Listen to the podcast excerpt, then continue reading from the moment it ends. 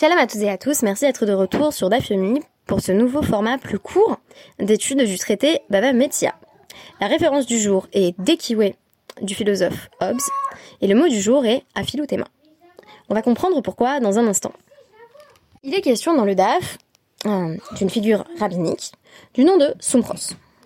Sumchos affirme que euh, lorsque on a un mamon hamutal besafek, c'est-à-dire un objet dont la propriété euh, est soumise à un doute, en gros on ne sait pas à qui l'objet appartient, je vois. Les euh, deux personnes qui affirment être à 100% propriétaires de l'objet n'ont qu'à partager en deux et n'ont même pas besoin de jurer. Ceci semble en contradiction ouverte avec notre Mishnah, la toute première Mishnah du traité Bava Metzia, que nous avons étudié dans le DAF 2 et qui affirme au contraire que ce serment est nécessaire. Afilutema sombros, affirme donc la Gemara. Littéralement, euh, même Sombros pourrait dire. C'est-à-dire que on peut rendre la Mishnah compatible avec la vie de Sombros. Comment? Eh bien, Jvoazo miderabananhi, qui. Le serment euh, qu'il est question euh, de réaliser dans la première Mishnah du traité Baba Metia est un serment qui est issu d'un décret des sages selon la directive de Rabbi Yochanan, Jvoazo Takanat Rechamimhi. En effet, selon Rabbi Yochanan, euh, ce serment est bien un décret des sages. Je vous rappelle qu'il s'agit du serment euh, qui fait que quand on a deux personnes qui trouvent un objet en gros au même moment, chacun vient au tribunal en disant je suis sûr que c'est moi qui l'ai touché en premier, mais en fait ils l'ont touché simultanément.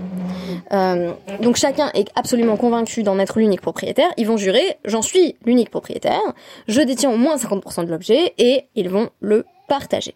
Pourquoi?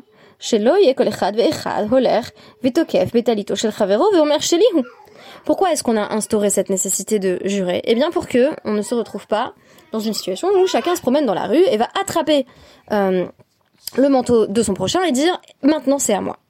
Euh, si il suffit d'affirmer c'est à moi pour être propriétaire de la moitié de l'objet, on imagine un retour à ce qu'on pourrait appeler l'état de nature. J'y viens. L'état de nature pour Hobbes est un état de guerre de chacun contre chacun. Mais aussi dans Dekiwe, euh, c'est l'état où l'homme est un loup pour l'homme. Euh, et c'est une phrase qu'il emprunte bien sûr à Plaute euh, dans l'une de ses pièces de théâtre où il est écrit Lupus est homo homini, euh, ce qui signifie, en d'autres termes, l'homme est un loup pour l'homme.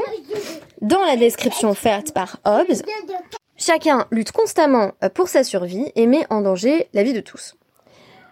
L'état de nature est aussi lié à une certaine représentation de la loi du plus fort. En d'autres termes, si on peut simplement se balader dans la rue et se saisir du vêtement d'autrui, euh, on a besoin de ce qu'il faut bien appeler le contrat social. Dans le cadre de la vision hobbesienne, le contrat social est l'acte par lequel les individus qui sont sur le point de devenir citoyens choisissent de se dessaisir de leur liberté et de leur autonomie pour la transférer à un tiers, le souverain chargé d'assurer leur sécurité. Hobbes euh, donne parfois euh, ce rôle au Léviathan, un État euh, qui a un énorme pouvoir coercitif et qui inspire une grande peur à ses sujets. Ici, vous l'aurez deviné, le Léviathan de la Guémara n'est autre que Hachem. En d'autres termes, Dieu est ce tiers médiateur qui euh, va intervenir lorsqu'on rend nécessaire le serment. C'est-à-dire que si on doit se présenter devant le tribunal, on a bien entendu une première figure du Léviathan à travers euh, cette force légale qui peut être coercitive, qui peut imposer, euh, par exemple, le fait de diviser l'objet en deux parts égales, mais derrière, il y a un autre tiers médiateur, autrement plus intimidant, qui est Hachem. Quand les sages ont dit, vous devez désormais jurer que vous possédez la moitié de l'objet, ils ont rendu nécessaire d'invoquer le nom de Dieu ce que une personne qui craint véritablement Hachem n'osera pas faire en vain ou de façon mensongère.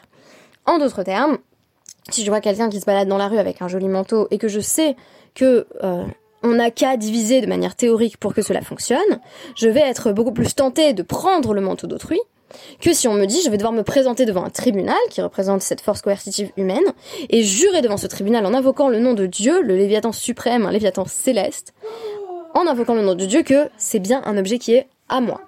Donc, on a finalement une nouvelle stratégie pour éradiquer le vol dans la continuité de tout ce que nous avons étudié à travers le traité Babakama.